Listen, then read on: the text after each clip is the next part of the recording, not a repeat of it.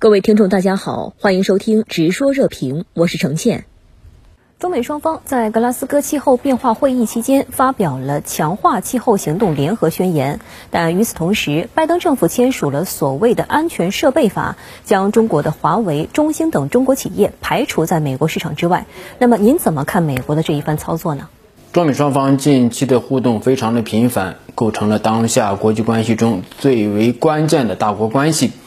中美元首通话的时候，习近平主席用了一句古诗：“山重水复疑无路，柳暗花明又一村。”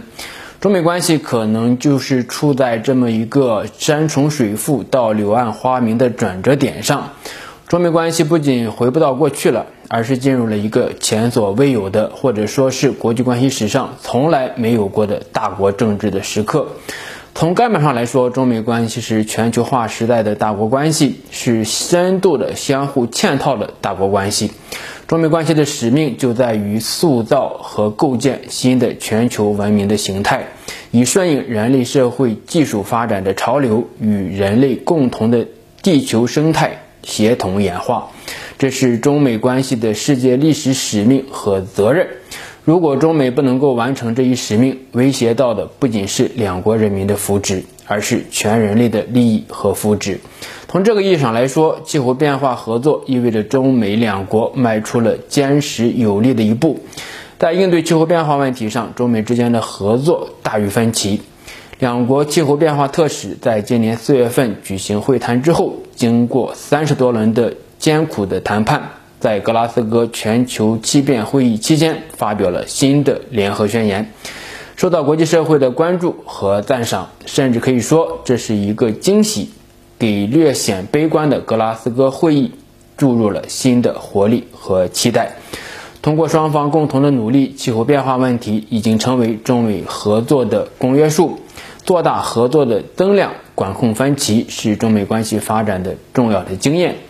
中美关系的底层逻辑就在于彼此是利害攸关的共同体。中方通过扩大合作面来稳定和推动中美关系的发展，而拜登政府似乎愿意将合作、竞争进行分割。所谓的竞争、合作、对抗的三位一体，一方面，拜登政府没有改变前任政府对华政策的认知和基本的政策，我们甚至可以说，拜登主义是更加灵巧的特朗普主义。在产业、科技和投资等更具有排他性的领域，拜登将有关的法律进行了升级，试图在中美之间形成产业和技术的脱钩。另外一方面，在贸易，尤其是特朗普政府时期蛮横加征的关税，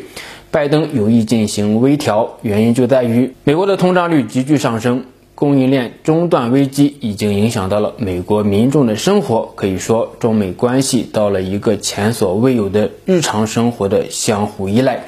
拜登上台近十个月，对华认知悄然发生了变化，从激烈竞争到负责任竞争，再到现在的持久共存。我们可以看到，中美关系的韧性还是非常强大的。我们很难改变美国对华政策。但是无需闻风起舞，从中美关系的底层逻辑出发，以时间换空间，以持久战的耐心和游击战的灵活推动和塑造中美关系。据媒体披露说，窜访台湾的美国国会议员进入台湾防务部门，那么您对此有什么样的观察吗？几名美国国会议员搭乘美国军机抵达台湾，至于这几位议员到底干了些什么，这几天港台的媒体披露了不少的信息。窜访台湾的议员行程也逐渐清晰起来。这些议员不仅见了蔡英文，还跑到台湾的防务部门听取解放军威慑台海的简报。对于美国议员的行程，美台官方一直没有清晰的回应，越是遮掩，越是心虚的表现。美国的议员到台湾的防务部门听简报，台湾连美国的棋子都算不上了。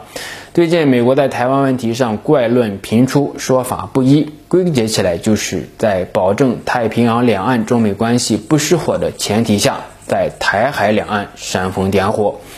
美国对华关系的基调在调整，在中美两国元首推动下，两国关系的基调趋同，合作面在扩大，管控危机和分歧，也就是要保持中美关系的战略稳定。美国总统国家安全事务助理沙利文表示说：“美国不寻求改变中国的体制，而是要与中国共存，不是采取遏制或者新冷战的方式。”这一表态其实是扭转了去年七月二十三日蓬佩奥发表的新冷战宣言的观点。与中国共存也并不意味着美国对华政策全面调整，而是缩小中美竞争和对抗面，集中打台湾牌，就是这一思路的体现。美国国会更是打台湾牌的先锋，窜访台湾的国会议员几乎是清一色的共和党议员。美国国内的极化政治似乎给了美国打台湾牌提供了更多的借口。五角大楼和国务院认为这是国会的代表团，他们管不了。五角大楼把议员运到了台湾。行政分支在外交问题上的权力似乎是被侵蚀掉了。其实这是白宫转移视线，纵容共和党的极右翼。另外，这些议员基本算是军工利集团的代言人，打台湾牌可不只是为了刷个存在感，还得向台湾出售武器，充当推销员。这些议员也可以从中获得金钱的利益以及军工利集团的支持。美国打台湾牌，榨取台湾价值，就像吸血鬼一样。为了避免台湾牌作废，美国的底线就是防止中美关系失控。但问题就在于，台海两岸如果起火，谁能保证火不会烧到太平洋两岸呢？还是要回到正轨和正道上吧，保持台海战略稳定与和平，符合台海两岸以及太平洋两岸的利益。